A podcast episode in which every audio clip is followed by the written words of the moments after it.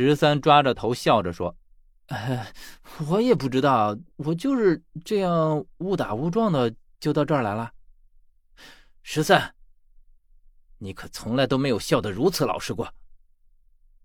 十三的笑容顿时再一次僵在了脸上，而我则望着头顶，只见头顶一片漆黑。然后我仰着头说道：“要想从上面下来，只有打开头顶的机关才可以。你以为我是三岁的小孩子吗？”十三变得惶恐起来：“何何远，我真的没有骗你，我真的是误打误撞进来的。”我看着他一言不发，然后终于叹了一口气，说道：“唉，没有骗我，十三，你骗我的还少吗？”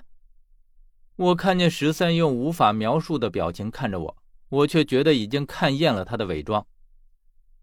讲，你不用再装了。”十三慌忙说，“何远，我不是我。”可是他的话音未落，我就打断了他。自从疯子临死之时让我去查看你的身份，我就觉得很疑惑。你与疯子本不相干的两个人，为什么他要让我去查你？虽然从你的资料当中我得到了许多你的信息，但是这却让我更加不解。我一直在思考，你究竟是一个死人还是活人？可是现在已经不用再猜了，你是蒋，是不会那么轻易就死掉的。十三看着我。不断的变换着表情，只是见我都不为所动之后，终于换成了另外一种我从未见过的神情，蒋所特有的表情。他问道：“哼，你是什么时候开始怀疑我的？从你从潼关里跑出来的时候，我开始想到了一些问题，特别是看到那个冒牌的十三烧成一团焦炭之后。为什么？”如果真的要说的话，只能说我猛然记起了许多细节。我曾经试着将它们串在一起，总得不到一个定论。可是，当我认定你是蒋之后，这一切竟然变得豁然开朗了。第一是在汉王玄鸟墓里，薛对你的态度。当时我一直不解，你和薛素昧平生，他怎么会对你另眼相看？之后你说你是蒋的徒弟，我以为是这一层关系，可是我却越想越觉得牵强。直到我开始怀疑你，这才恍然大悟。因为薛已经察觉到了你的身份，他虽然没有见过你，但是已经嗅到了你身上特有的气味。第二，在雪山深处，那时候我被假冒的鱼袭击，最后关头是你救了我。本来这看上去是天衣无缝的。可是当时你是怎么悄无声息地出现在我们身边的？只有你自己最清楚。你那时候假装被袭击，然后晕了过去，实际上就是为了掩饰你的身份。你根本就没有任何事儿，全部都是装给我看的。而且这也就成了假冒的鱼来要挟我的筹码。一方面你用这样的方法牵制住我，而另一方面则让宋牵制住薛。只为达到让薛不干扰你的计划，而这个计划就是后来被证实的。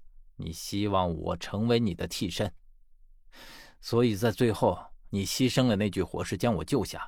其实这些是你早就算计好的，只为了麻痹我，让我相信你。蒋英沉着脸说道：“哼，说下去。”我继续说道：“我果然没有起疑。”对你百般信赖，最后，你为了除掉疯子，不得不用苦肉计。你这么急着除掉疯子，只怕是因为他已经开始知道你的真实身份，所以才会出现了后来的一幕。我们的计划失败，疯子死在你的设计之中。只是让你没想到的是，他早已经在洛阳给我留下了书信，而书信里的内容就是对你身份的怀疑，所以，所以他才要我去查你。同时也要我去查他，为的就是找到你们之间的联系，因为他是你的傀儡。只要将你们潜在的关系弄清楚，你们的身份也就不言而喻了。只是因为疯子自己也不敢肯定自己的猜测，所以才用了这样隐晦的方式。因为他看得通透，我当时如此信任你，如果他直接说了，我一定不会信。而通过这样的方式，可以让我一点点的怀疑到你头上来。不得不说，疯子在这件事上用心良苦。之后的情形果然就变得明朗了起来。你用玉印号令了一具尸体来冒充你和我同路，你以为这样就做得天衣无缝，自己在躺在潼关里装作无辜的模样来博取我的信任，以达到自己的多重目的。只是正是因为贾十三的死，才让我更加怀疑到你头上，因为这个贾十三对我实在是太了解了，而且他俨然就是另外一个十三。所以当时我就想，为什么他会对我们之间的事如此了解，并且能将你模仿的惟妙惟肖？那么除了你在幕后指使，恐怕就真没有别人了。